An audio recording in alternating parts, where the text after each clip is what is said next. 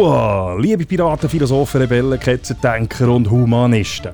Herzlich willkommen auf dem Schiff vom stoischen Piraten und auf unserer Suche nach dem Schatz vom guten Leben. Heute mit an Bord ist ein moderner Pirat, ein echter Nonkonformist, nämlich der Gary Amacher. Der Gary Amacher ist der Chef der Firma InCave.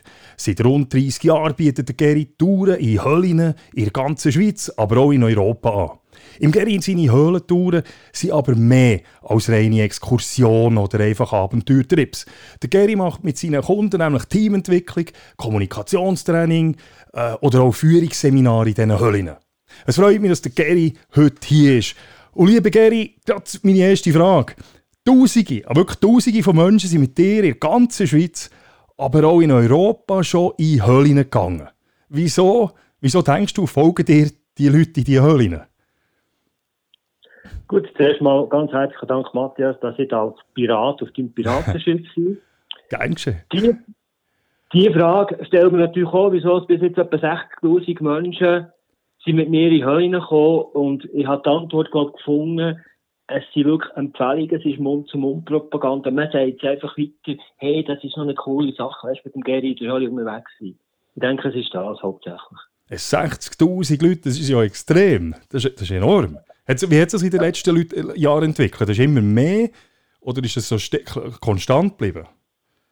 Gut, bis vor der Pause, die wir jetzt haben, ist es stetig gestiegen, weil wir auch permanent neue Angebote dazugenommen haben. Wir haben Höllenraclette dazugenommen für die, die ein bisschen Hölle wollen, aber nicht zu viel. Und wir haben ja unsere Trainings in den Höllen permanent weiter ausgebaut. Also, wir sind wunderbar auf dem aufsteigenden Ast gesehen. Das ist, das ist ein bisschen schade natürlich jetzt mit Corona, aber nichtsdestotrotz also ist natürlich eine, eine Erfolgsstory. Was, aber du hast gesagt, 60'000 Leute, was, was sind das für Leute, die mit dir in die Hölle hineingehen? Also du hast wirklich alles. Du hast vom, irgendwie vom Verein über Familie bis zu den grossen Unternehmungen mit ihnen Kader. Du hast quer, quer durch alle Branchen alles. Das macht so spannend wir dürfen so viele unterschiedliche Menschen kennenlernen. Auf jedem Mensch nimmst du etwas mit. Also das ist für mich extrem toll, so viele Menschen dürfen kennenlernen. Ja, das denke ich. Also du, eben, du sagst, du, das ist, sind allergattige Leute. Also du hast, ähm, ich sage jetzt mal, vom, von was, vom Kind an bis zum Senior, da kommen alle. Richtig, wir machen sogar extra Ferienpassaktivitäten, wo, wo du nicht darfst rechnen, das machen wir einfach so, also wir geben etwas zurück, wir haben fünf Kinder, großgezogen und hat das Gefühl, Kinder sollten etwas erleben. Also vom Ferienpass bis wirklich fast zum Altersheim haben wir quer durch alles, was du als Mensch eigentlich kannst, als Gast haben. Mega cool. Ich kann mir jetzt vorstellen, also ich bin auch schon mitgekommen mit dir in eine Höhle, oder? Und in eine Höhle gehen, ist ja nicht etwas, was man auch jeden Tag macht. Das heißt, außer du vielleicht, aber die, sag jetzt mal, normale Menschen gehen jetzt nicht jeden Tag in eine Höhle. Und so in eine Höhle zu gehen, braucht ja auch ein Überwindung. Es ist ein Abenteuer, es ist für normale Menschen eigentlich ein unbekanntes Gelände und kann durchaus, meiner Meinung nach, auch ein bisschen Angstgefühl hervorrufen. Und ich kann mir vorstellen, dass deine Kunden auch ein bisschen nervös sind, wenn sie mit dir so in eine Höhle reingehen. Man trifft ja definitiv tritt ja definitiv aus ihrer Komfortzone raus. Und wie, wie erlebst du das? Also wenn du mit deinen Leuten vor dieser Höhle stehst, oder wie bereitest du sie vor? Ja, wie, wie, wie, wie geht das oben ab? Gut, das ist eine sehr gute Frage. Und einer der wichtigen Punkte, die wir herausgefunden haben, vor allem ja, ist die Vorbereitung, dass du schon mal super eigentlich abholst und fragst, was erwartet der Mensch.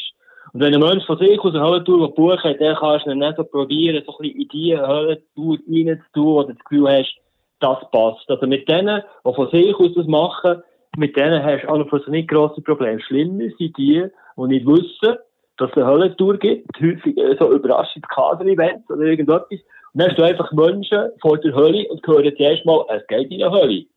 Ja. Und der bist einfach der echt Zeit gefragt, abzuholen, was ist an Ängste wirklich rum und wenn du kannst, gerade die jeweiligen Ängste eigentlich abholen und sagen, ja, und genau aus dem Grund haben wir das und das und das vorbereitet. Und so haben wir bis jetzt noch nie jemanden gehabt, der wirklich nicht mitgekommen ist, ausser drei, die echt Klaustrophobie hatten, also die sind, die Pfad geändert, ein paar Meter nach dem Hölleneingang und fertig.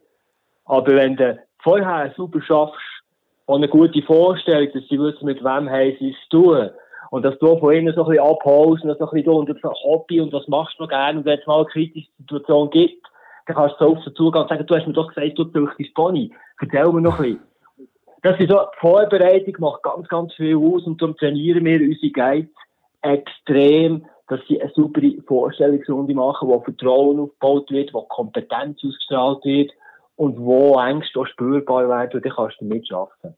Also wenn ich das, wenn ich das richtig verstehe, ist das, also wenn die Leute jetzt eine Gruppe kommt, also so ein Überraschungsevent, das kann man mir auch gut vorstellen, so ein Kader-Event oder etwas, dann geht es nicht einfach sofort direkt in die Höhle, sondern das ist ein ganz wichtiger Prozess, der wo, wo, wo, wo vor der Hölle noch abgeht, wenn ich das jetzt richtig verstanden habe. Ist das Absolut richtig, weil ich bin ja in der ganzen Schweiz für die Höllenführerausbildung zuständig. Ja.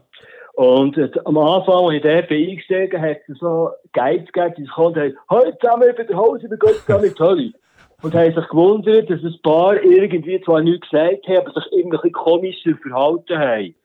Und bei uns fährt jetzt die Höllentour wirklich vor Ort mit dem Prozess Vorstellung, Materialvorstellung, gibt es irgendwie medizinische Probleme und ich muss wissen, einfach, dass die Leute merken, wow, da bin ich irgendwie in guten, sicheren Händen. Und dann hast du gewonnen. Also du gehst wirklich, die geht wirklich auf, auf die Leute ein, auf die Gäste, die kommen, die holen sie ab. Und ja. Ähm, ja, also hast jetzt, du hast gesagt, 60'000 Leute sind schon mit dir in die Höhle, du, eben, die machen eine Vorbereitung und so weiter. Du hast gesagt, du hast eigentlich noch nie, noch nie wirklich Probleme gehabt. Effektiv, mit 60'000 Leuten hast du noch nie irgendetwas so ein bisschen speziell müssen küdeln, dass er dann wirklich auch mitgekommen ist. Mal, natürlich. Also, ich habe mir die, die Frage so überlegt, so, und es gibt so drei Geschichten, die mir geblieben sind. Die erste ist der sterbende Schwan, sagt er. Wir okay. eine grosse, grosse internationale Transportunternehmung gehabt, das ganze Kader inklusive CEO, wo so eine Strategie-Workshop gemacht haben und unter anderem haben sie äh, Höllentour gebucht, also Teamentwicklung in Hölle. Ja. Wir haben die Kader in vier Gruppen geteilt und eine Gruppe hat den Höllenführer verwünscht, der das erste Mal eigentlich so bei einem Teamentwicklungsanlass dabei war. Und sie hat dummerweise gerade den CEO in der Gruppe gehabt. Okay. Und das ich bin mit meiner Gruppe unterwegs und dann komme ich zu einer Stelle, wo man entweder so eine Leiter rauf kann, dann ist man gerade wieder fast draussen, oder man kann noch weiter ab in die Hölle. Und dort sehe ich eine Gruppe. Und ich sehe, das ist die Gruppe von dieser Höllenführerin. Und ich sehe, dort liegt ein Gast am Boden und irgendwie, also wirklich sterbender Schwan. Also effektiv am Boden gelegen? Am Boden gelegen und dann bin ich zur Höllenführerin und gesagt, oh, sieh los. Hat gesagt, du, der Chef hat immer gesagt, das sei viel zu anstrengend und gefährlich für seine Mitarbeitenden. Ja, und plötzlich ist da der andere einfach am Boden gelegen und hat gesagt, er kann gar nicht mehr, er macht keinen Schritt mehr. okay, jetzt bist du in dieser Situation und jetzt musst du eine Entscheidung treffen. Jetzt musst du führen. Also nicht wie in einem Seminarraum, wo du kannst sagen, ja, in dieser Situation würde genau. und du musst.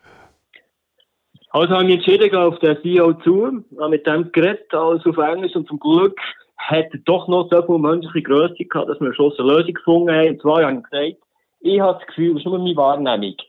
Du fühlst im Moment nicht so wohl in der Situation. Yes. Und ich habe weiter das Gefühl, dass du das so ein bisschen auf deine Mitarbeitenden projiziert hast, in der Hoffnung, dass der jemand mit Versagen reagiert. Yes. Dann habe ich gesagt, gut, lass ich mache dir einen Vorschlag.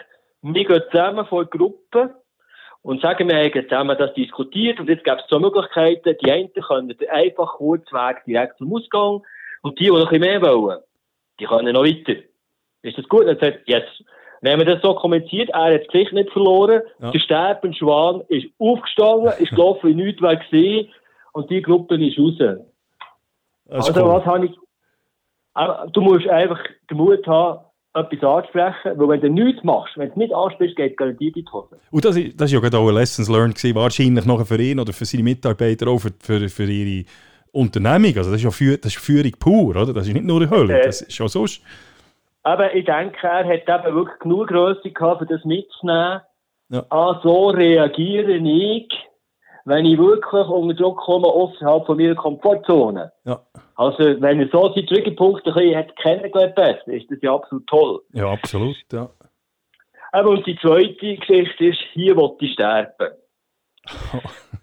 Und zwar hat das Büro dann gesagt, du, wir haben da so ein Jugendheim, Aggressionstherapie, weißt, Hölle und so, schaffen mit denen. Ja. Und wir haben dann noch relativ viel so mit auf, ein auffällige Jugendliche gemacht. Ja. Und die kommen, die Jugendlichen, mit einem Betreuer und die haben mich eigentlich nicht wirklich aggressiv durch, sondern eher alles so ein bisschen gedämpft.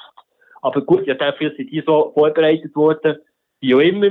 Wir gehen halt die Hölle ab, plötzlich hockt einer von denen ab und sagt, hier sterbe ich. Also einer von den Jugendlichen? Von den Jugendlichen hat Okay. gesagt, hier sterbe ich. Okay. Dann habe ich mal zuerst mal mit ihm probiert zu reden und gesagt, hier sterbe er. Da kann ich machen, was ich will. Dann hat er gesagt, kein Problem, ich habe ja den Betreuer bei mir. Ich bin zu dem gegangen und gesagt, oh, ich habe ein Problem. Er, der sagt mir, er will sterben und ich bin gerade ein bisschen verunsichert, weil Aggressionstherapie Ah, nein, sie sind alle psychisch einfach ein bisschen angeschlagen. Also nichts mit Aggression, sondern einfach alles Jugendliche, die irgendwie psychisch Okay. instabil waren. Und dann hat er gesagt, also was machen wir? Dann hat er gesagt, keine Ahnung. Das ist Okay. in der Hölle um. Du hast einen Jugendlichen, der sagt, hier stirb ich. Und der, der verantwortlich für ihn wäre, sagt, ja, keine Ahnung. Dann habe ich gefragt, gibt es jemanden in der Gruppe, der eine spezielle Beziehung hat? Und dann hat er gesagt, ja, das Modi dort. Dann haben wir zu dem Modi gegangen und gesagt, komm bitte und sag ihm, er soll hier nicht sterben. Dann ist sie zu ihm gegangen und gesagt, heute stirbst du hier nicht. Dann hat er gesagt, ist gut, ist aufgestanden, wir können weitermachen. Das ist mega spannend. Das ist auch, aber schon für dich hure spannend, finde ich. Also wenn Äh, du so, so, oder so. Zeug, so. Zeug erlebst. Und ich also in dieser Situation bist du ja schon auch, bist du gleich auch ein bisschen nervös gewesen, wahrscheinlich. Ja, ein kleiner nervös ist gut gesagt. Hey, das Schlotter ist innerlich und hoffst einfach, du, du machst die richtige Intervention, oder? Ew. Ew. Und du hast gesagt, du hast noch eine dritte Geschichte, hast du ich, gesagt, gell? Ja, das ist, das ist, das ist, das ist ja, da geht es um etwas Ähnliches. Eine grosse Bank, Kader-Event, zwei Tage mit Übernachtung, Teamentwicklung, riesen Geschichte. Ja. Und mit in der Nacht, am Morgen um zwei kommt der andere, geht und sagt, so, der eine will sterben, hat er auch gesagt, er will, er sterben, er bewegt sich keinen Meter mehr gegen gleich. Dann bin ich zu dem gegangen und dann hockt dort wirklich in einem Eckeli ein Häufchen Elend. Und jetzt ist eben die Vorstellungsrunde mit Hilfe gekommen, wo ich habe gewusst, dass der selber Wein anbaut, dass das sein Ja. grosses Hobby ist. Dann habe ich gesagt, du, habe ich ja gehört, die gehen nicht so gut im Moment. Ja, das, lass mal, du hast doch draussen erzählt, weißt du, baust selber Wein an. Das wäre doch jetzt der gleich nachher. Und dann hat es angefangen leuchten. Ja, ja, das weiss der gleich nachher. Ich sagte, komm, erzähl mir die Geschichte, wenn wir, wir zurück ins Biwak. Er ist aufgestanden, wir sind zurück ins Biwak gelaufen, hat nicht mehr sterben und ist sich am zweiten Tag bedanken. Er hätte nicht gewusst, was ich mit ihm in dem Moment los war. Und genau, weil ich etwas habe angesprochen was er gerne hatte, Ja. hat ihn aus dem Elend rausgeholt. Darum, Vorstellungsrunde, holen wir von jedem Gast ab, was macht ihm Freude, was macht er gern. Und wenn er in eine Krise kommt, kannst du das thematisieren und diese Energien wiederholen. Das finde ich extrem spannend. Vor allem, das ist ja eigentlich auch sonst, also nicht nur in der Höhle, das ist ja auch sonst im, im, im Geschäft oder in anderen Organisationen, im Verein oder irgendetwas. Oder Fall, je besser, dass man seine Leute kennt, desto besser kann man auf sie eingehen, desto besser, wenn man ihre Schwächen, Stärken kennt, ihre Sorgen und Ängste, desto besser kann ich sie einsetzen, desto besser kann ich sie abholen. Und ich denke, das ist ganz eine wichtige Lessons learned. Das Kennen Oh ja. von den Leuten. Und zwar nicht nur, oder ich habe manchmal das Gefühl, ich weiß nicht, was du erlebt hast, aber manchmal gibt es eben Vorstellungsrunde und der, alles, was man sagt, ist, äh, was man Beruf, Alter, wo man wohnt. Oder? Und, und, und das lenkt die Gottes Namen nicht. Und das, das zeigen jetzt deine Beispiele, oder? Also wie siehst du, ich denke, das ist wirklich auch, auch sonst im Leben ist das ganz wichtig, dass man ein bisschen mehr weiß über seine Mitmenschen, wo man mit ihnen zusammen arbeitet. Natürlich, bei den Teamentwicklungen machen wir eine spezielle Art von Vorstellung, dass immer jemand anderes muss vorstellen muss. Ja. Und eine Frage, die dort drinnen immer kommt, und was macht der Mensch außergewöhnlich einzigartig, zum Beispiel? Ja. Hochspannende Frage, natürlich sagen, mir macht gar nichts speziell.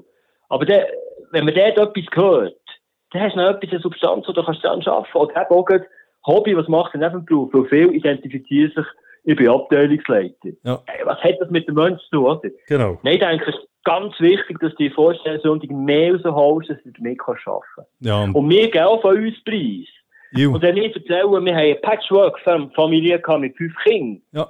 Ja, irgendwo fährt das von leuchten. Dann meinst du, ah, er oder sie, auch Patchwork-Familie. Wir haben Haustier. Und dann, ah, sie haben auch Haustier. Und so gibt es so eine gemeinsame Brücke, die dir helfen kann, wenn es eben mal wirklich ein bisschen stürmisch wird Ja. auf dem Schiff. Ja, das ist, das ist, das ist cool. Eben auch die, probieren, Gemeinsamkeiten rauszu, ähm, rauszuschälen. Ja. Oder? Ich, ich sage immer, Sympathie ist ja nichts anderes als eigentlich erkannte Gemeinsamkeit mir ist etwas sympathisch, das irgendeine Ähnlichkeit hat. Oder? Das ist, die Psyche, funktioniert so, oder? wenn man merkt, Patchwork-Familie, Patchwork-Familie oder wir haben das gleiche Hobby oder was auch immer. Und ich glaube, so kann man schon sehr viele Leute abholen und es ist auch eine Art von Wertschätzung, wenn man, wenn man auf die anderen Leute eingeht und dann eben sich für sie interessiert. Und du musst dich für die Leute interessieren, also in, in, in deinem Geschäft, oder? Und ich glaube, das ist wirklich auch eine Lesson, für, wo eben als Führungskraft oder auch sonst, dass man sich wirklich für die Leute interessiert und authentisch interessiert. Es ist auch extrem spannend. Also ich kann mir vorstellen, so 60'000 Leute, die mit dir in die Höhle sind, das ist ja enorm spannend, die, die, die, die Diversität, die du an Leuten hast kennengelernt, oder? Ja, das ist Geschenk. Ich bin auch sehr dankbar. Dankbarkeit ist ein wunderbares Thema, hast du ja du im Podcast genau. immer gehabt ich bin wirklich sehr dankbar für all die Menschen, die ich kennenlernen Und ganz viel sind Beziehungen geblieben, so nach einer Hölle-Tour. Ja. Über die Jahre raus. Dass man nicht regelmäßig Kontakt hat, aber, oh, weisst noch denn, man schafft so emotionale, spezielle Zustände, die wirklich, wo Kinder, oder, die zusammenführen. Ja. Ich habe in diesem Zusammenhang ich habe, ich habe ein, ein Zitat gelesen. Das heißt folgendes: Die Höhle, die du am meisten zu betreten fürchtest, birgt auch den größten Schatz. Ja. Was für einen Schatz finden die Menschen, wenn sie mit dir mehrere Stunden in so eine Höhlenexpedition, äh, wenn sie mit, so, mit dir in eine Höhle reingehen? Also was für einen Schatz finden sie? Mhm. Da habe ich eine schöne Geschichte dazu von einem Abteilungsleiter von einem Bundesamt. Die hat einen Strategieworkshop gemacht mit ihrem Kader und hat einen Teil Hölle gebucht, also Teamentwicklung der Hölle. Ja ich habe die Frau kennt, weil sie in ihrer Weiterbildung, wo sie war, bin ich Dozent gesehen zum Thema Change Management. Ja. Ich habe sie kennengelernt als taffe Frau und dachte, wow, macht Sinn, dass sie Hölle bucht. Also, wir haben die Hölle-Tour gemacht. Und dann hat es eine Reflexionsrunde gegeben, hat sie gesagt, so, ihr habt ja von mir den Auftrag bekommen, für nächstes Jahr etwas anzuschauen, was ihr wollt angehen wo ihr mich bis jetzt gefürchtet habt, wo ihr gesagt habt, das geht nicht, das kann ich nicht. Und sie haben extrem Angst vor Hölle gehabt und haben sich gesagt, und sie macht jetzt als Chefin den Schritt, dass sie sich deren Angst stelle, die ja. Hölle-Tour mache. Und damit eigentlich aufzeigen, dass so vieles mehr möglich ist, als sie mir denken. Und damit sie natürlich gerade der kommt und denkt, oh, jetzt muss ich auch auch. Also der Schatz, den sie gefunden hat, ist, dass sie realisiert hat, wenn ich wirklich will und an mich glaube, schaffe ich extrem viel mehr. Ja. Und solche Feedback bekommen wir relativ viel von Kunden. Weißt, nach der Teamentwicklung bin ich plötzlich viel sicherer gesehen, so in Sitzungen, kritischen Gesprächen. Die eine Kaderfrau hat nachher eine Stelle gewechselt, weil sie gesagt hat, ich bin in der Hölle diesen Schritt schon gegangen und ich Angst hatte und habe den auch draussen umgesetzt. Das ist eigentlich der Schatz, ist, ist, ist das. Also merken, es ist viel mehr möglich, als ich mir zugetraut habe. Das ist super. Also, das ist wirklich das, du hast es auch auf deiner Webseite draufgelegt, aus, eben aus der Komfortzone rauskommen, seine Grenzen irgendwo ähm, versetzen, merken, dass man Grenzen hat, die sind weiter weg, als, als man gemeint hat. Und in dem Sinne auch, Selbstwertgefühl steigert und Selbstvertrauen bekommt oder, in dieser Höhle. Und das ist natürlich toll, wenn du das wenn du das fertig bringst und den, den Leuten das kannst auf mit, mitgeben, also wenn sie diesen Schatz finden.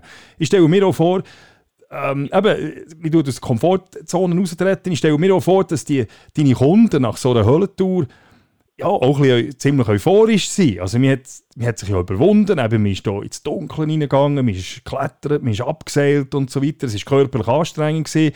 Ähm, man hat sich während mehrerer Stunden müssen konzentrieren und am Schluss, wenn man es dann geschafft hat, ist man stolz?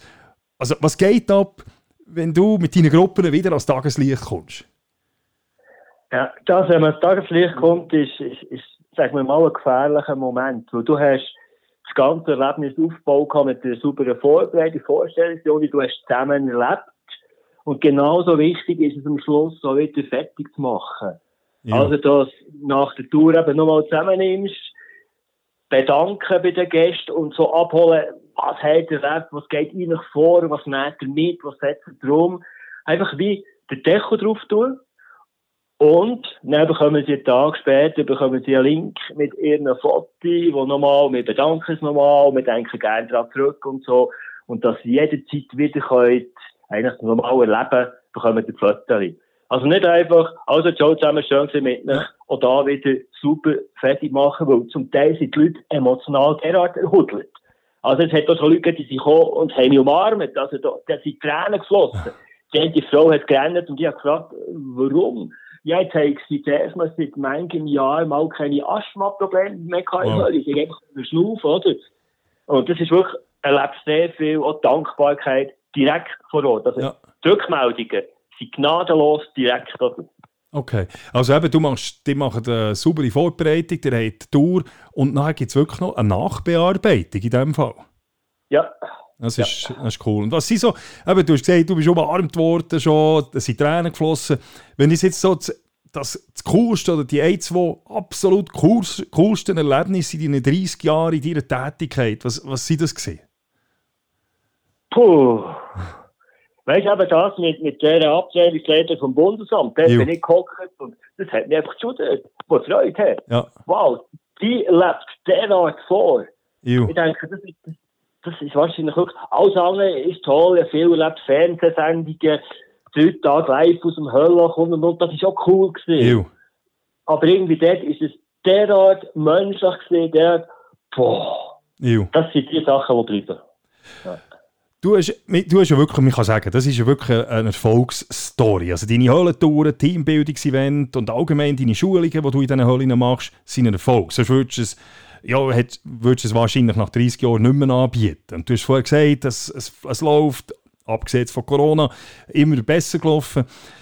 Aber, und du hast jetzt auch erzählt, die meisten Leute sind eben absolut positiv und so weiter, sie haben Freude. Aber es gibt ja auch immer, immer Menschen, das gibt es einfach, wo man es einfach nicht recht machen kann. Und, und in ihm, ich gehe jetzt mal davon aus, dass du unter deinen 60'000 Leuten auch Leute hast, die, ja, einfach die Leidenschaft, wo, wo, wo, die, wo Kritik geäußert haben, wo, und, und ich kann mir vorstellen, wenn jemand negativ ist, Kritik äußert, dass einem das wirklich weh macht, vor allem, wenn, wenn, wenn, wenn es bei dir, wie bei dir, wo die Hölle, die, die, das ist eine Leidenschaft, du liebst die, die Job, du liebst die Hölle, und, und, und was geht bei dir jetzt ab, wenn jetzt jemand die Begeisterung gar nicht teilen kann, die mit dir kommt und dir jetzt negatives Feedback gibt? Wenn das überhaupt vorkommt, aber wie gesagt, bei 60'000 wahrscheinlich schon einmal, wie, wie gehst du mit dem um? Ja, das ist etwas, wo ich denke, als Mensch permanent am Arbeiten, egal in die Kritik kommen. Und jetzt kommt es darauf ab, wenn wird die von wem geäussert. Wir haben zum Beispiel mal mit in Nacht hat mir einer gesagt, also, Gott, wenn ich nochmal, da bist du richtig das grösste Arschloch, was du da mit uns machst. Der hat sich dann in einem Brief entschuldigt, das ist ein Vizedirektor gesehen, äh, von einem Bund, der hat sich dann entschuldigt, dass ich einfach derart gestresst. Also, andere Leute merken, denen gefällt es einfach nicht, weil du bist ein Zustandsstörer und dann ja. kommst einfach mal, kommst mal dran und ich habe etwas gelernt, für mich so eine Methode entwickelt, wo ich verhindern kann, dass ich so, mir einfach rechtzeitig oder in einen Gegenangriff hineinkommen. Und ich denke, mit dem habe ich gelernt zu arbeiten, dass meine Rolle in dem Moment angegriffen wird. Vom Höllenführer, Höllenguide, Teamentwickler und nicht der Gary Amacher.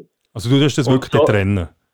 Ich tue das wirklich trennen und es gibt ja auch den, den Höllenführer, den Angehenden immer mit. Schau, du willst immer jemanden haben, der aus irgendeinem Grund bist du Projektionsfläche für irgendetwas, was gar nichts mit dir zu tun hat unter Umständen. Ja. Und denke einfach daran, ja, lass mich machen die Tour professionell fertig. Jetzt bin ich der Höllenführer, mir kannst du sagen, was du willst. Mir als Mensch trifft das nie. Und dann gehst du wieder heim und das ist dann gesehen. Also einfach so Psychohygiene, weil sonst, wenn das alles immer, boah, der hat doch ein komisch geschaut und der hat doch ein tief geschnauft und so, dann bist, dann bist du nicht glücklich, oder? Nein, aber, und vor allem eben, wenn, man, wenn man selber so begeistert ist, oder, für die Sache.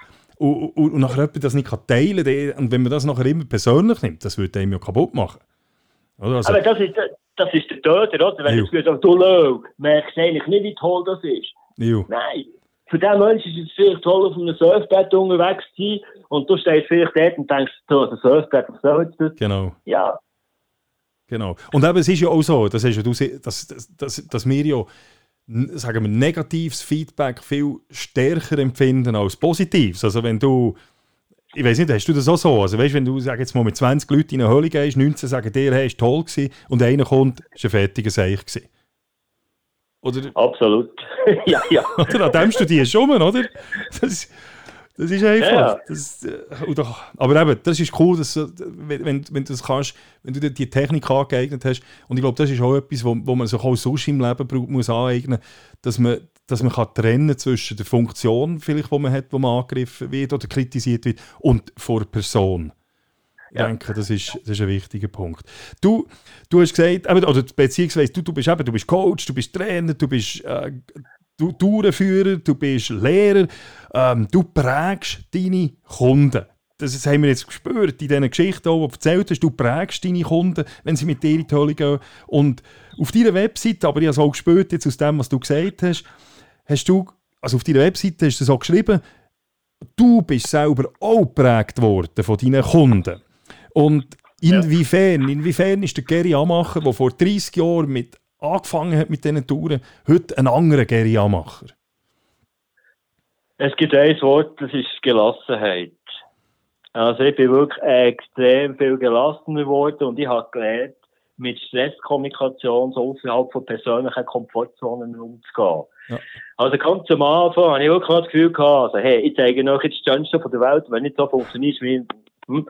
Und mittlerweile, ja, so, wir haben die Kunden als Kunden, die wir haben, und dann mit denen schaffen wir ein optimales Erlebnis.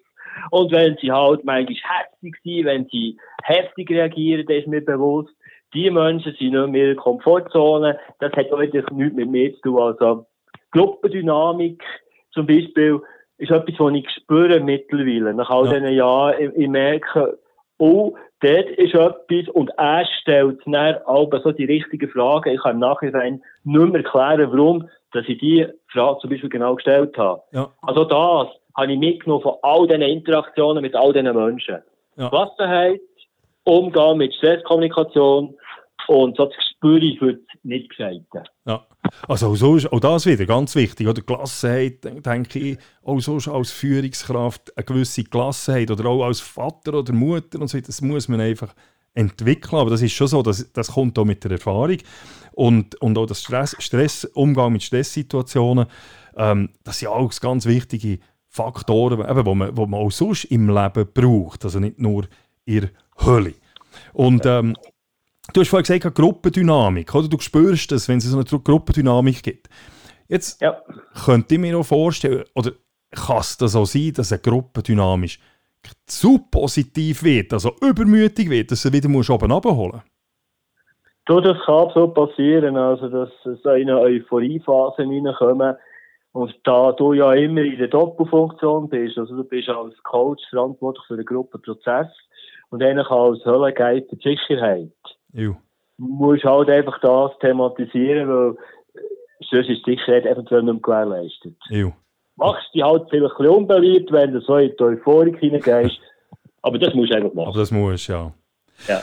Wie, wie bist du eigentlich dazu gekommen, InCave zu gründen? Ich meine, es ist ja nicht wirklich alltäglich, dass man äh, solche doch, würde jetzt mal sagen, eher ein, doch ein, ein verrücktes Unternehmen startet. Wie, wie bist du dazu gekommen? Absolut per Zufall.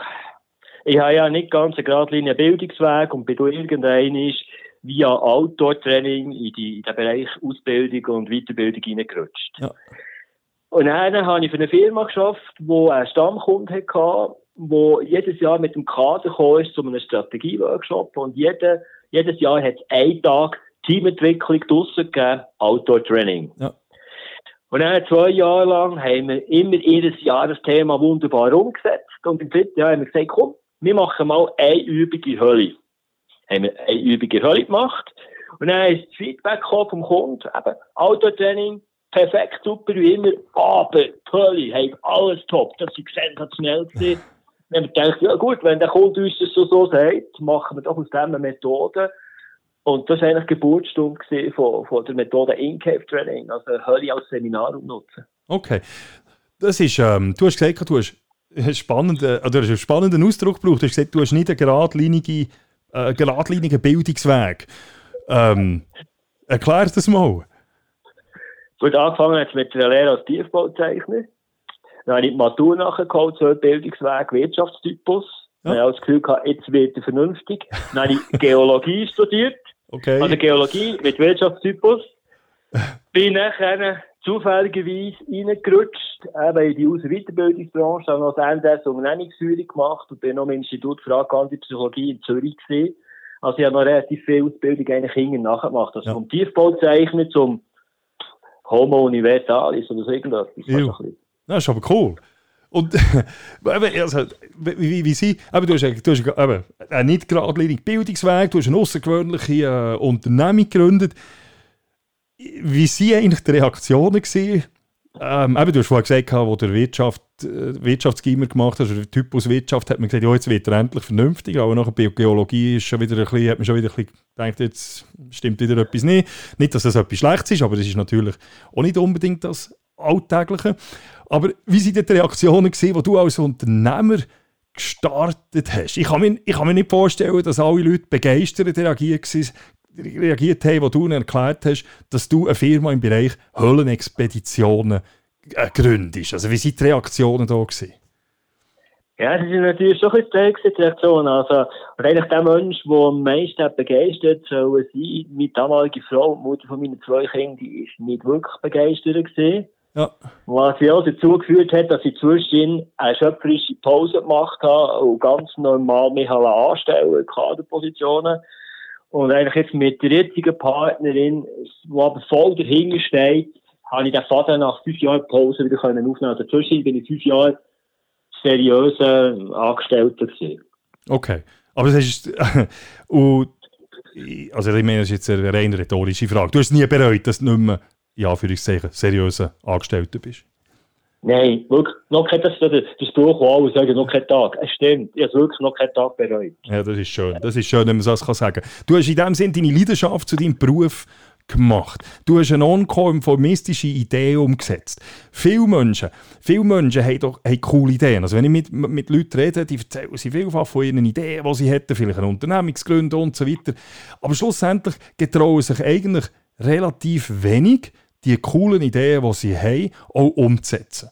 Und was würdest du jetzt zu so einer Person sagen, die einen Traum hat, sich aber nicht wirklich getraut, diesen Traum auch wirklich in ein echtes Ziel umzuformulieren und dann probieren, das Ziel zu erreichen?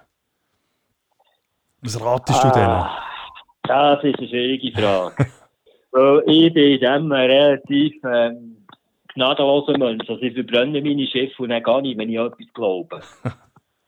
Darum ist es relativ schwierig, äh, da jemandem zu raten. Ew. Also wenn du, wenn du so überzeugt bist, wenn du spürst, wow, das stimmt für mich. Also ich kann dir sagen, wo wir Höllenraclette eingeführt haben, zum Beispiel. Ja. Habe ich einfach der, meiner Frau, die Simon gesagt, von jetzt an erzählen wir überall, wir machen Höllenraclette. Wir haben noch kein einziges Verkauf gehabt. Ja. Wir haben einfach 200 Öffel in der Hand gehabt, aber noch kein Raclette verkauft. Und ich habe etwas gelernt wenn ich so überzeugt bin und das absolut ohne Zweifel kommuniziere, dann erstaunlicherweise funktioniert es. Sobald ich selber anfange, ja, vielleicht, ja, vielleicht könnte ich noch Plan B ja. machen, ja, und dann kein Plan B, das ist mal das Erste, wirklich Schiss verbrennen und dann einfach gehen, es kommt gut. Das ist das Einzige, was ich sagen kann. Braucht natürlich Mut. Braucht Mut. Ja. Ja. Aber eben, du hast recht, also du, du würdest einen Tipp geben, wenn jemand überzeugt ist und, und, und, und das spürt, dass das das Richtige ist für ihn, den loslegen und machen. Ja, richtig. Okay. Und dann gehen sich Türen auf, da passieren Sachen, da passieren Wunder, das ist sensationell.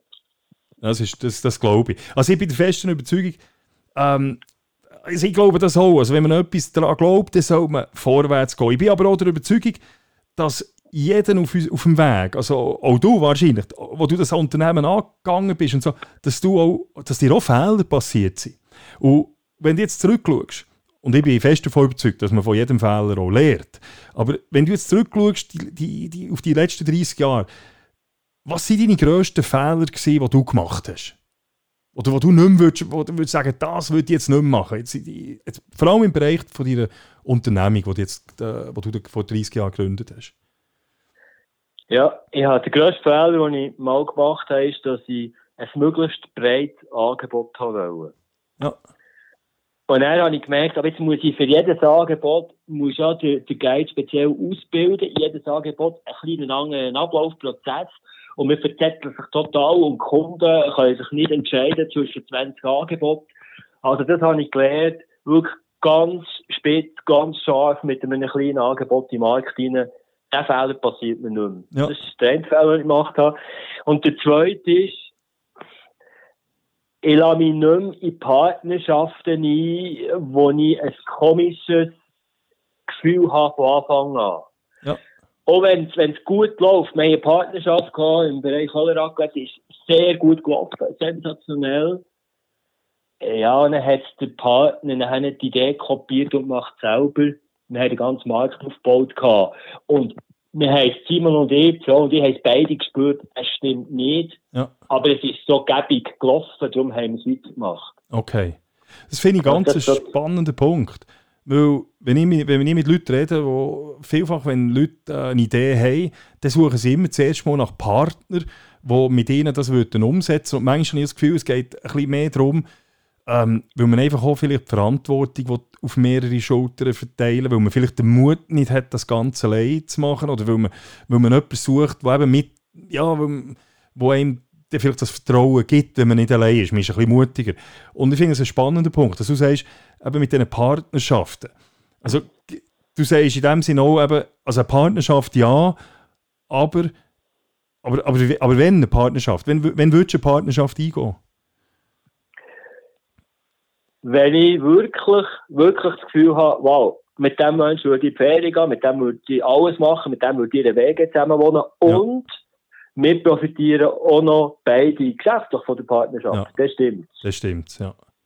Wenn dir jetzt jemand, wenn jetzt jemand zu dir kommt, äh, ein Junge, der zu dir kommt, der jetzt eben gerne eine Unternehmung gründen und kommt, hey Gary, du bist ein, du bist ein erfolgreicher Unternehmer gewesen, oder bist es immer noch, du hast eine, erfolgreicher, äh, eine außergewöhnliche Idee umgesetzt. Und der jetzt zu dir kommt und dich um Ratschläge wird bitten. Also du hast vorhin gesagt, eben, ein kleines Angebot, äh, seriöse, also mit der Partnerschaft, aber was würdest du einem jungen Unternehmer, der zu dir kommt, jetzt für drei, vier, fünf Tipps geben, auf den Weg geben, wenn einer eine Unternehmung gründen ja, einer der grossen Fehler, die ich häufig entdecke, ist ja, dass jemand eine Idee hat, die wirklich gut ist, wo jetzt sagt, wow, und niemand weiß es. Also schon mal der erste Stolperstein ist, wer ist überhaupt mein Zielpublikum? Gibt es ein Zielpublikum und wie komme ich an mein Zielpublikum her?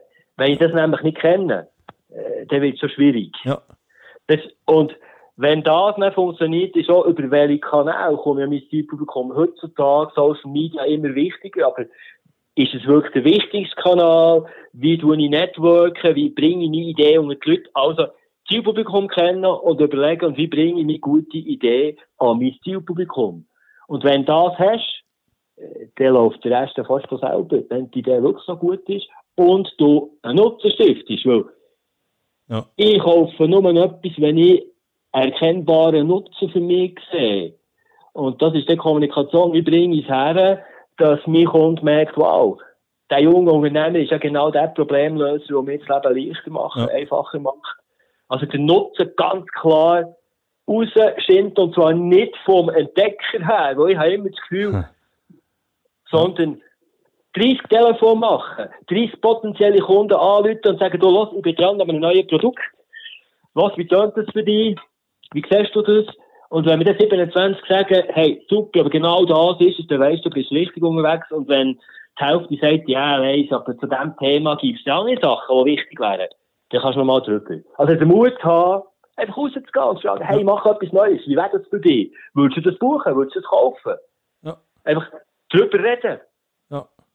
Spannend, ja. Also eben, ich finde das ganz wichtig. Du hast das Zielpublikum, nach Kanal, wie man ans Zielpublikum herkommt. Und du hast, du hast eben gesagt, heute, wir haben Social Media und so weiter. Aber du hast ganz am Anfang von unserem Gespräch hast du auch davon geredet, Mund, also von, äh, einfach Mund zu Mund äh, Werbung, oder?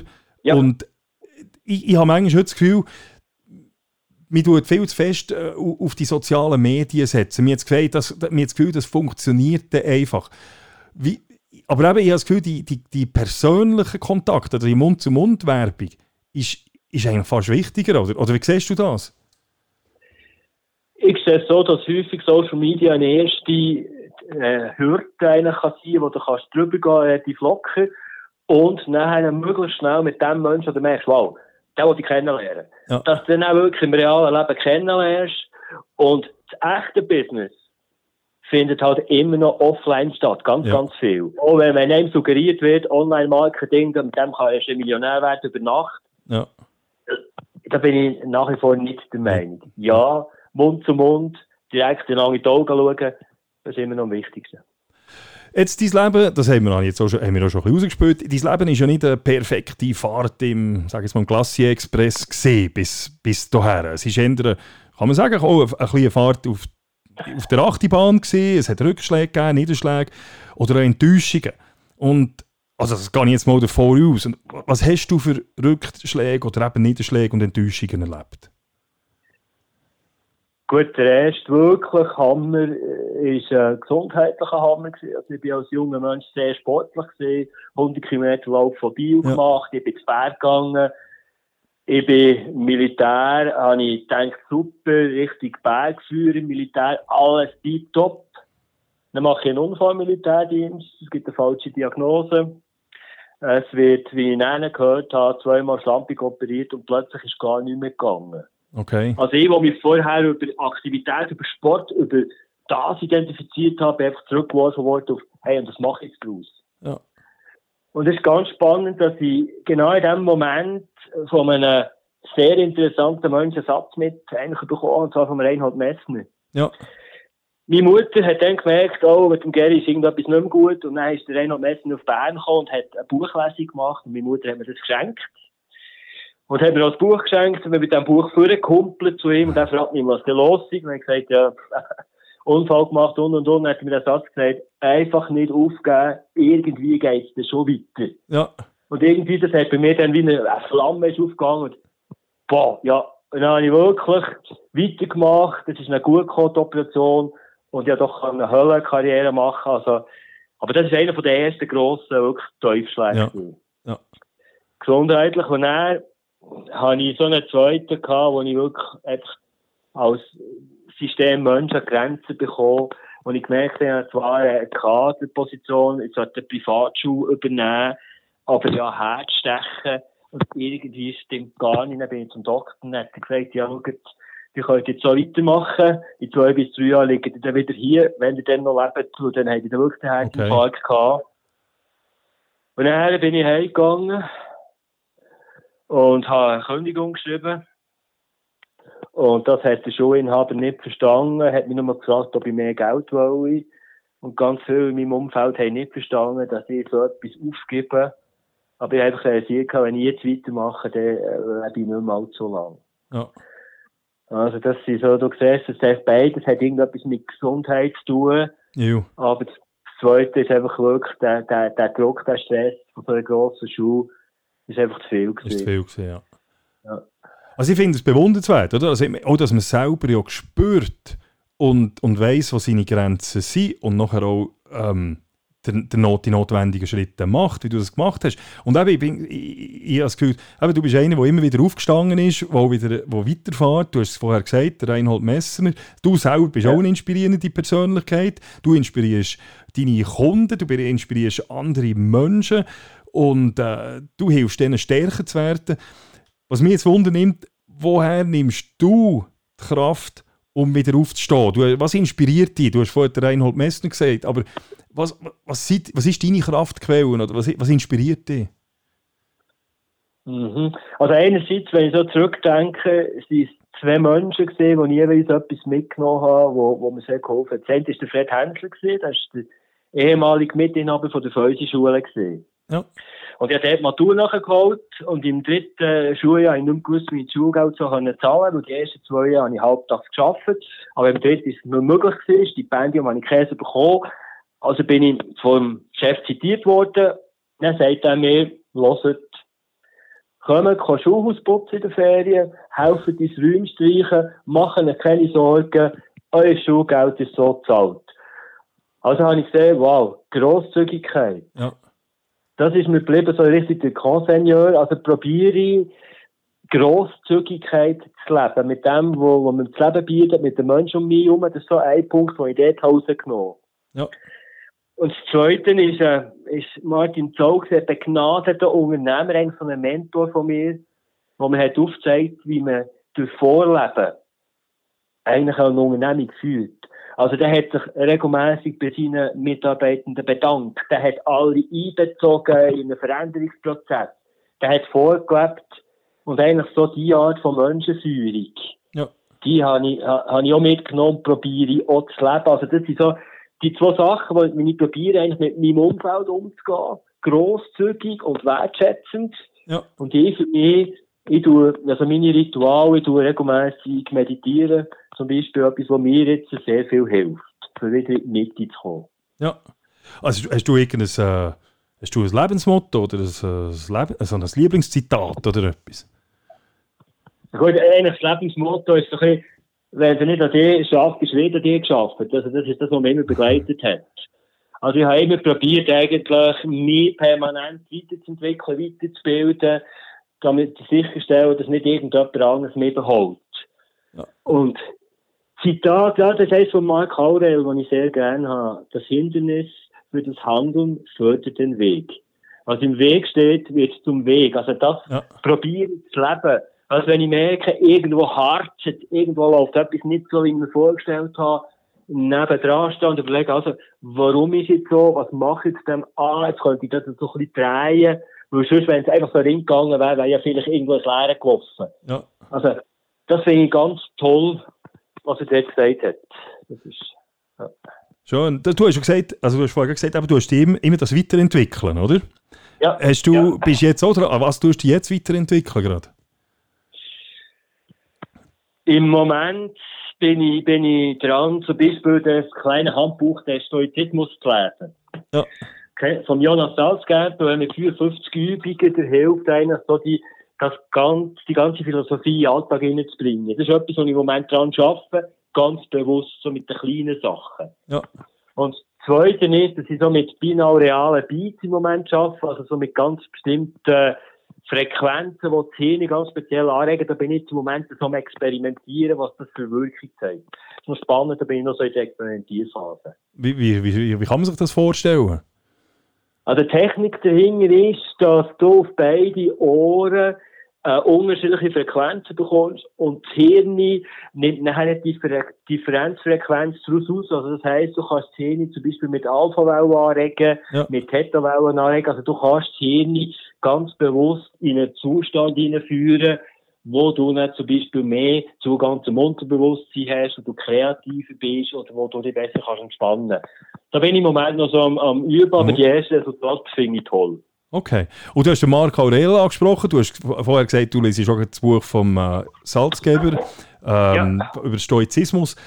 Ähm, ja, hast du, was hast du für eine Lebensphilosophie? Stoizismus etwas oder hast du verschiedene Philosophien? Bist, äh, ist Religion oder ja.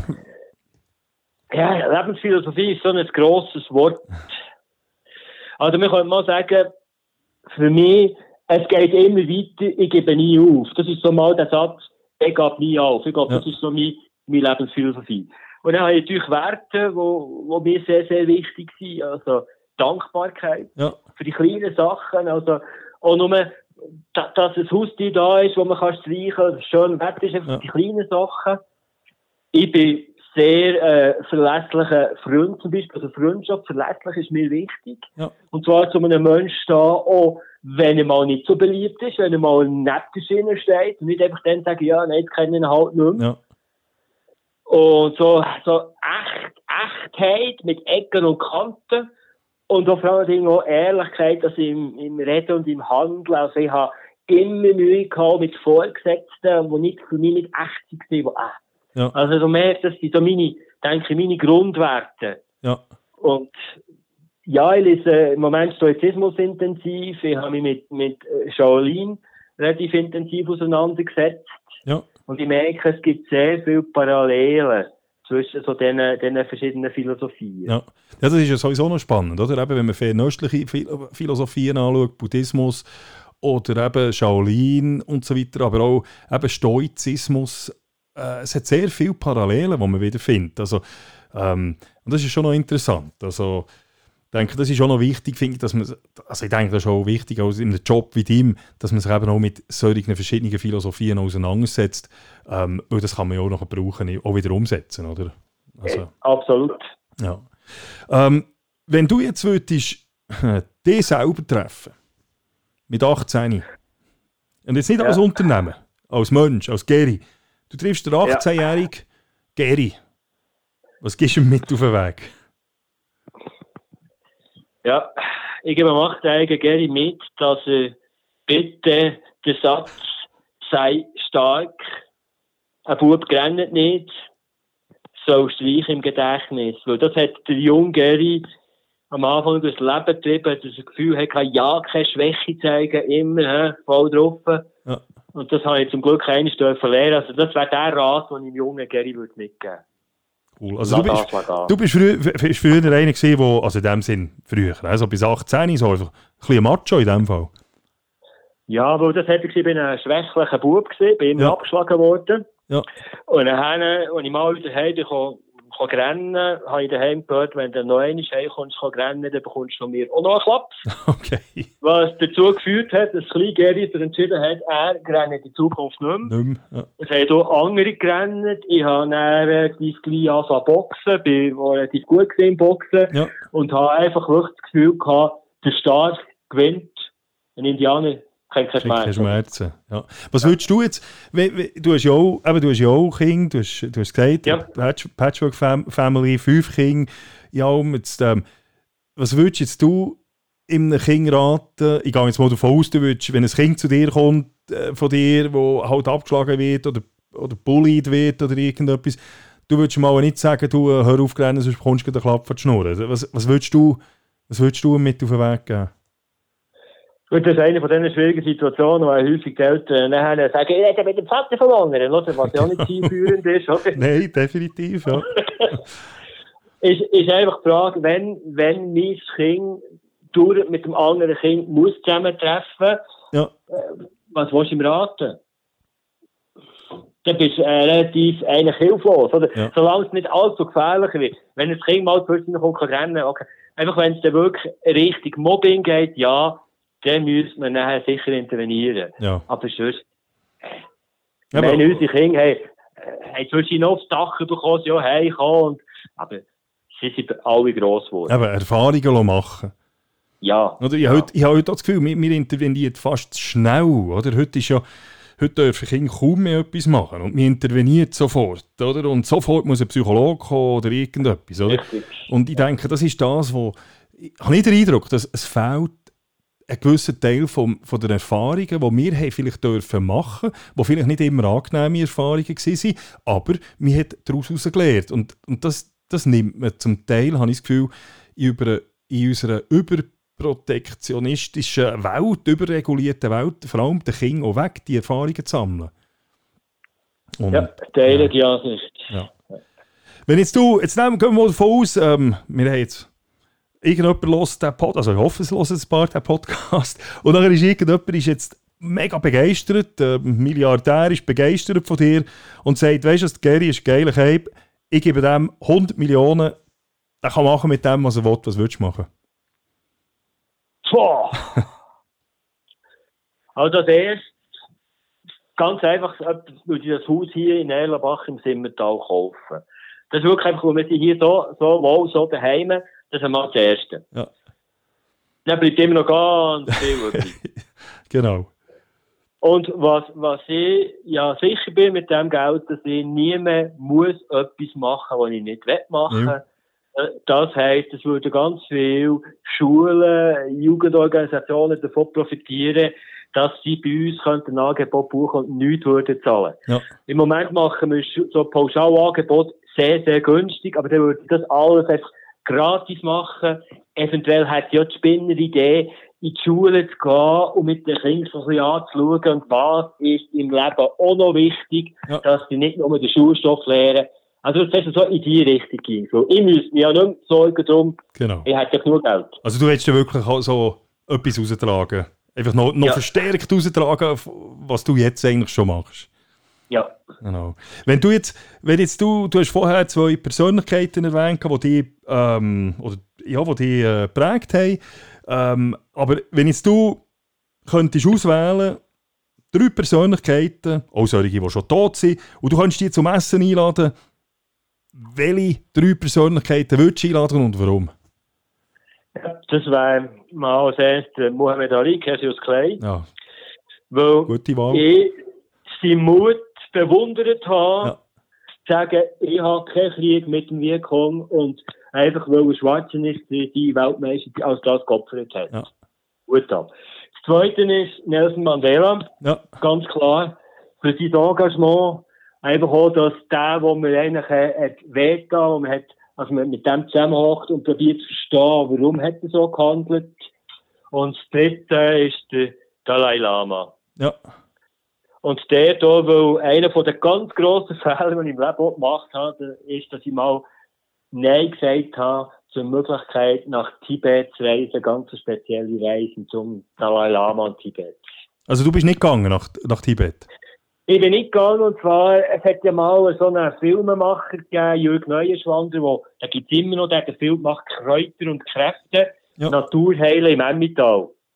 Und da ist schon Hölle ein Thema gewesen, darum hatte ich Kontakt mit ihm gehabt, und er hat gesagt, weisst, ich gehe nächstens auf Tibet, tu so die traditionelle chinesische Medizin und die tibetische Medizin, schaue das an und hättest Lust mitzukommen. Ja. Und ich hatte das Gefühl gehabt, ich kann nicht, darf ich nicht und bin nicht gegangen. Schade. Aber das heisst ja noch lange, dass du nicht noch einmal gehst auf, auf, Aber, äh, richtig. Das, auf Tibet, oder? Gibt es dort eigentlich Tib- in Tibet? Ich weiß nichts. Wüsste Also, nicht. wäre wirklich einfach die Landschaft dort, das ganze, die ganze Geschichte, die Energie dort zu spüren. Aber du hast gesagt, Nelson Mandela als eine von diesen Personen finde ich auch eine unheimlich inspirierende Person. Vor allem auch eben die, nach, nach was ist, 27 Jahren, glaube ich, ähm, ist, Ja. ist er auf der Insel gefangen gewesen und kommt raus und vergibt eigentlich, oder? Er, Eben, also ja. das, das nicht nachtragend sein, das, das ist durch mich wahnsinnig äh, inspirierend bei ihm. Und ich weiß nicht, wie du das siehst, aber ich habe heute den Eindruck, wir, können, wir sind nicht mehr vergebend, wir sind keine vergebende Gesellschaft mehr. Mir ist unheimlich nachtragend, habe ich das Gefühl. Also irgendjemand lässt mal etwas raus, ähm, sagen wir, lässt den falschen, tut etwas publizieren im Internet oder etwas und es wird ihm immer nachgetragen. Und der, der, der, der Nelson Mandela ist das Gegenteil. Gewesen. Wie siehst du das? Ich habe wirklich den Eindruck heute, wir, sind, wir können nicht mehr vergeben. Ich denke auch, dass das eine Tendenz ist, dass das Vergehen nicht mehr so, nicht mehr so stattfindet. Du hast, und darum bist du jetzt, oder? Genau. Die mit Vergehen, das ist so, so etwas Wunderschönes. Können vergeben. Ja. Ich weiß nicht, an was es liegt, aber hast du eine Idee? was? Nein, ich, ich, weiß auch nicht. Es ist, ich habe wirklich das Gefühl, oder, wenn man heute zum Teil sieht, da wird, da wird zum Teil äh, im Internet nachgeforscht, um etwas zu finden über irgendjemanden und dann werden Leute eigentlich öffentlich ähm, fertig gemacht, weil sie irgendwann mal einen Tweet rausgelassen haben oder irgendetwas, was Ja. nicht politisch korrekt ist. Und, und, dann eben, und, und dann macht man einen auf empört und dann sieht man so eine Persönlichkeit wie einen Nelson Mandela, der selber gelitten hat, der wirklich gegen ein Regime, ein Unrechtsregime, äh, ja, ist gestanden, nicht gegen irgendwie einen politisch unkorrekten Tweet, oder? Also das ist viel mehr gewesen. Und die hat Ja. die Größe gehabt, mit diesen Leuten, mit, mit, mit, mit den anderen an den Tisch herzuhocken und das Land zu vereinen. Und ich denke, das ist, ja, das ist, ich denke, da könnten wir wirklich sehr viel mitnehmen vom Nelson Mandela. Der Muhammad Ali auch, finde ich, eine ganz spannende Figur. Übrigens, Nelson Mandela und der Muhammad Ali, also Muhammad Ali, das wissen wir, das war ein Boxer. Gewesen. Nelson Mandela ist übrigens auch ein sehr guter Boxer, gewesen, du auch. Also ich könnte hier über. Boxen reden. Äh, beim Dalai Lama bin ich nicht sicher, ob er Kampfsport macht. Bin ich nicht ganz sicher.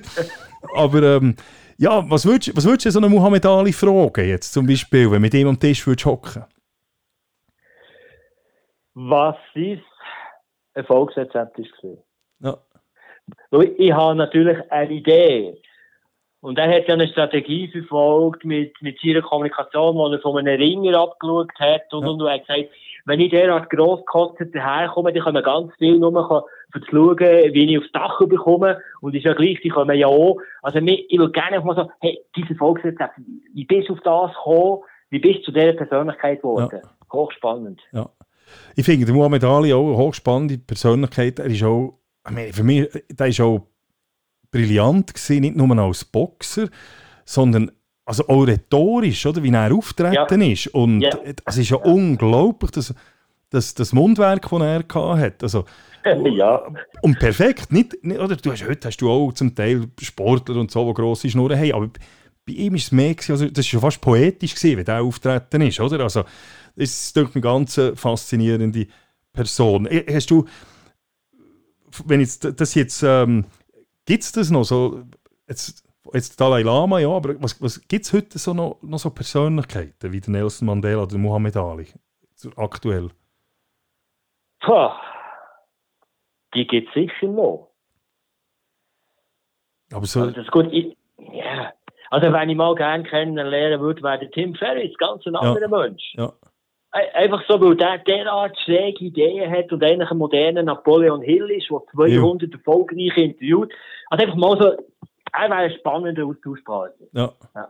Müssen wir schauen, ob wir den mal einladen zu dir in eine Höhlentour. Wäre nicht schlecht, das, Tim das, Ferris. Das, das wäre noch etwas. Ja. Du hast vorher gesagt, wegen, eben, du hättest auf, auf uh, Tibet können, mit einem Filmemacher und so weiter, bist nicht gegangen. Aber jetzt kommen wir schnell zu dem Film lesen. Du hast gesagt, eben, du liest Bücher, du, du ähm, Tim Ferriss hast gelesen, die Stoiker und so weiter. Ähm, du auch, du, du liest viel, das weiß ich. Schaust du auch viele Filme? Ja, also so ein bisschen mehr oder weniger. Also vor kurzem habe ich einen gesehen, der mich ziemlich beschäftigt hat, und zwar Green Book. Ich weiß ja. nicht, ob du ihn kennst. Ja, der, der hat den Oscar gewonnen. Gehabt. Ja, also das ist ein ganz schöner Film, finde ich.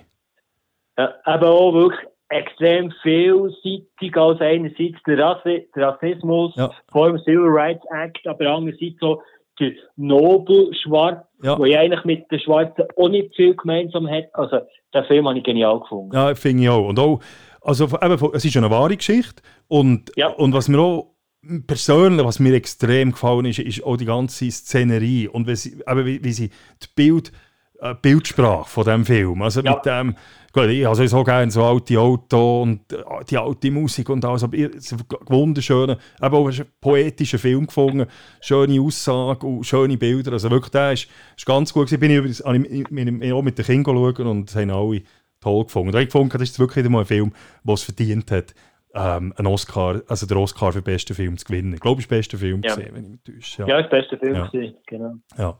Das ist gerade so der, der aktuell noch so im Kopf ist. Okay. Was, was, was würdest du jetzt äh, unseren Zuhörerinnen und Zuhörern, was würdest du für Bücher empfehlen, wenn du jetzt drei Bücher könntest empfehlen also sicher Tools der Titanen von Tim Ferriss, Ferriss da sind ja. wir absolut Fan von diesem Buch. Ja. Wir haben ein kleines Handbuch vom Stoizismus von Jonas Salzgeber, weil es einfacher Weg drin ist. Jawohl. Und das dritte von John F. Kennedy, Zivilcourage. Okay. Okay. Zivilcourage, ähm, was, was heisst das für dich? Das heisst für mich, dass ich eine Meinung halt auch vertrete, wenn sie unbeliebt ist, ich mir unbeliebt machen wenn sie nicht populär ist. Ja. Einfach, dass ich dann nicht, nicht kneife. Okay. Hast, hast, hast du das Gefühl, du hast Zivilcourage? Ja, so. Es ist immer schwierig, sich selber zu beurteilen. Absolut, ich denke doch, ja, wenn ich meine Lebensgeschichte zurückschaue, bin ich meiner Meinung immer sehr konsequent treu geblieben, bis mich etwas mit guten Argumenten, vielleicht ja. kann auf etwas anderem überzeugen. Aber ich bin nie einfach, nur weil die anderen mäßig waren oder es nicht so gut ist, habe ich meine Meinung nicht gerechnet. Ja. Ich finde, Zivilcourage ist auch es ist sehr ein spannendes Thema und du hast absolut recht. Ich, ich sage mir auch immer, ich hoffe, ich hoffe, ich hätte im richtigen Moment die Zivilcourage. Aber man kann also von sich selber, ich weiß es ja nicht, wenn man nicht in die Situation kommt. Oder? Und ich, ich, ich hoffe, ja. ich einfach manchmal, manchmal denke ich, wenn ich so schaue, eben, wenn man sieht, irgendwo ähm, wird jemand zusammengeschlagen, in einem Bahnhof oder etwas, und dann gehen die Videos viral, aber niemand hilft. Ja. Aber tonnenweise Leute haben gefilmt. Und ja. dann denke ich aber, Gott, noch einmal, wo ist der Zivilcourage, herzustehen, äh, etwas zu unternehmen? Man ist zwar empört, man ist entsetzt, man filmt es, man stellt es ins Netz, Aber herstehen und etwas machen, das tut man nicht. Und ich weiß es nicht, ob früher nicht mehr Zivilcourage war. Aber ähm, wie siehst du das? Also ich weiß ich, ich, ich weiss es nicht, ob heute einfach ob wir den Zivilcourage verlieren und, und warum. Oder vielleicht täusche ich mich auch, aber ich weiß nicht, wie siehst du das? Gut, vielleicht ist es nicht unbedingt lebenserleichternd, wenn du viel Zivilcourage an den Tag weißt. Also, ja. Darum denke ich schon, ja, dass man grundsätzlich das Leben möglichst einfach machen und dann hat das halt vielleicht nicht mehr wirklich Platz. Ja. Ich finde, ich weiß nicht, hast du das Bild auch schon gesehen? Es gibt so ein Bild äh, aus, dem, aus dem Deutschen Reich, wo, wo man eine ganze Gruppe Menschen sieht und es ist, glaube ich, über ihre Werft und scheinbar ist der Hitler dort eine, eine, eine Werft besuchen und du siehst irgendwie hunderte von Leuten, die den Hitlergruß machen und mit drinnen steht einer, der die Arme verschränkt hat. Und, ja, und ja. ich denke immer, das ist für mich so, also der Mann, das ist ja unglaublich, oder? So etwas machen. Und ich hoffe einfach von mir persönlich immer, ich wäre auch so wie der. Aber eben, ob man es wirklich ist in dieser Masse drin, äh, der, ja. wirklich eigenständig zu bleiben. Wir haben zwar alle das Gefühl, habe ich den Eindruck, wir sind genau als extreme Individualisten und so weiter. Aber schlussendlich sind wir wahrscheinlich schon auch die meisten, sind wir schon, fast, äh, sind wir schon eher ähm, äh, Herdentiere, habe ich den Eindruck. Leider ja, wahrscheinlich. Ja, ja. ja. Wenn, du bist definitiv ähm, nicht so ein Herdentier, ich habe es von Anfang an gesagt, du bist ein Nonkonformist. Was ist außer deiner Unternehmensgründung, außer InCave, was ist deine bislang verrückteste Idee gewesen, wo, wo, wo, du realisiert hast, jetzt unabhängig von, von, von, von deinem Geschäft? Das war äh, Reise, sechs Wochen zu den schwierigsten Höhlen in Frankreich und Spanien. Ich habe mal die Idee gehabt, wie andere Leute die schwierigsten Wänge erklettern, wenn die die schwierigsten Höhlen besuchen. Und ich habe das Gefühl gehabt, da hat niemand Interesse, kommt niemand mit. Ja. Dann habe ich das mal gesagt, dann haben wirklich sechs Höhlenforscher-Kollegen gesagt, wow, hey, machen wir, kommen mit. Cool. Dann haben wir einen Bus gemietet und haben sechs Wochen lang wirklich eine extrem schwierige Höhle in die andere gehängt. Und das in einem, in einem Kreis von Freunden, also wirklich, jeder ist für, für, eine lange gegangen. Boah, das ist wirklich ganz toll. Das ist ein cooles Erlebnis, ja. Sechs Wochen ja. lang? Ja. Und, und äh, was, was ist, was, wie, wie, wie stellen wir das vor? Du hast gesagt, das sind die schwierigsten Höhlen in Frankreich und, und Spanien. Wie stellen, ja. wir, wie, stellen wir, wie stellen wir das vor? Was, was macht es schwierig?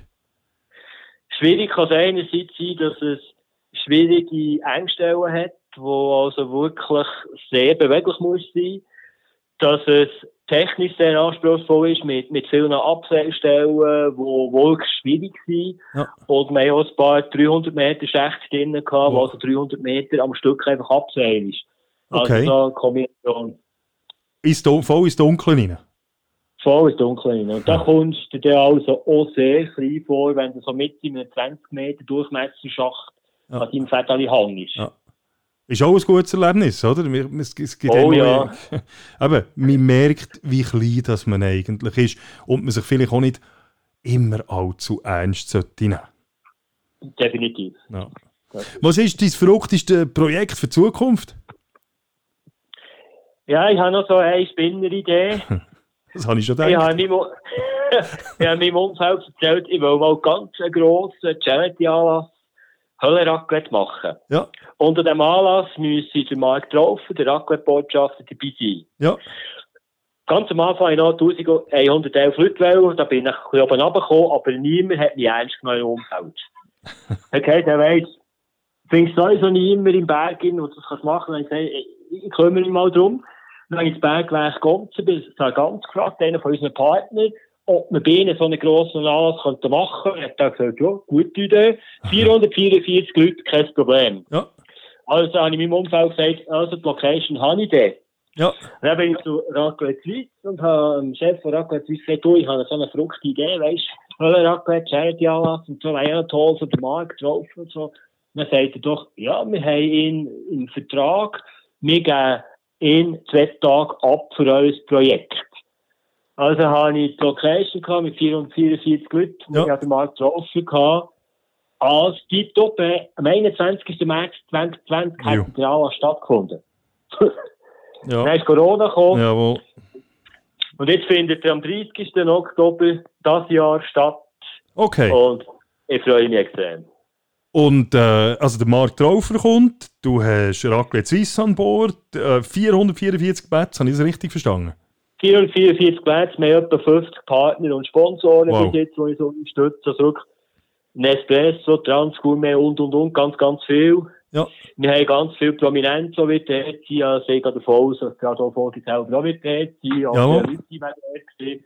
Also es wird einerseits wirklich ein Charity-Anlass, wo wir ganz viel Geld werden spenden, aber es wird auch so ein Event, wo man einfach muss dabei sein muss. So etwas erlebst du nur einmal. Also darf man sich auch als, wenn jetzt jemand von den Zuhörern sagt, hey, geile Sache, äh, Charity-Anlass, Raclette essen in der Hölle mit dem Adolf Hoggi, was auch immer, wer noch kommt, ähm, drauf dort und so weiter. Wenn sich jetzt jemand bei dir, da könnte sich auch anmelden jetzt Leute, oder, oder muss man da warten, oder wie sieht das aus? Gut, wir haben jetzt, wir haben jetzt die Anmeldung so ein bisschen äh, zurückgefahren. Okay. So im Moment ist es so ein bisschen, aber ein Mail an info at incave.ch und dann läuft info at incave.ch. Ja, und jetzt sind wir gerade bei dem sein. Wenn jetzt äh, Zuhörerinnen und Zuhörer mit dir in Kontakt treten dann können sie das machen, eben über info at incave.ch. Wie können sie sonst noch ähm, am einfachsten mit dir in Kontakt treten, wenn jetzt zum Beispiel jemand äh, mit, mit dir dann in eine Hölle will, jetzt momentan kann man ja nicht, aber oder wenn jemand dich will, als Referent oder äh, sonst irgendwie mit dir austauschen wie kann er das am einfachsten machen? Am einfachsten über, über Nattel-Nummer, entweder direkt oder, WhatsApp oder einer von den anderen ähnlichen Programmen. Okay. Also wenn Zuschauerinnen und Zuschauer mit dir in Kontakt treten ich tue deine äh, Webseiten auch verlinken natürlich bei mir drauf. Und, ähm, und über LinkedIn und so findet man die auch, oder?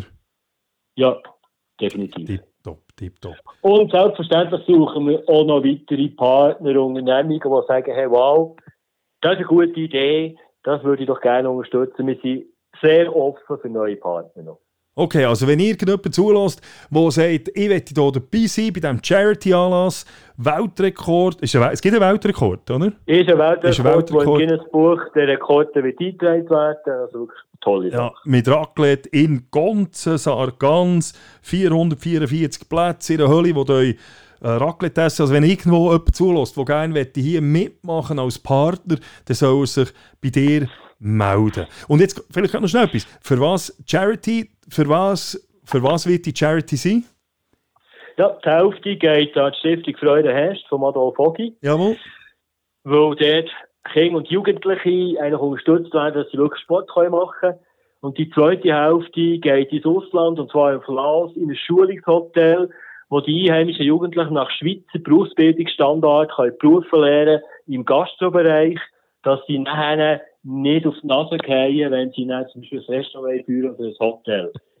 War ganz ist ein spannend. Projekt, das von Rotary Ostschweiz bis 2000 unterstützt wird. Also, ist ein guter Freund von mir, der das Projekt lanciert hat, der gleichzeitig Rotarier ist und so. Ist das eine zum anderen gekommen. Jetzt haben wir noch Rotary, die uns dort unterstützt. Ah, super. Also das gibt eine ganz gute Sache. Und äh, Ja. Ja, du, lieber Gary, es hat mich gefreut, es war ein mega cooles Gespräch. Gewesen. Hast du noch irgendetwas, was du willst, den Zuhörerinnen und Zuhörern mit auf den Weg geben Nein, das Einzige ist, dir ganz herzlich Danke zu sagen für die Gelegenheit. Es war ganz toll, gewesen, mit dir zu reden. Merci vielmals, Matthias. Merci, Gary. Und in diesem Fall, liebe Zuhörerinnen und Zuhörer, ich hoffe, ich hoffe, es hat euch gefallen. Ich hoffe, ihr habt können etwas mitnehmen von diesem spannenden Gespräch. Und ich hoffe auch, wenn es euch gefallen hat, dann kommt wieder zurück aufs Schiff vom stoischen Pirat und auf unserer Suche nach dem Schatz vom guten Leben. Merci vielmals, that's it und bis gleich.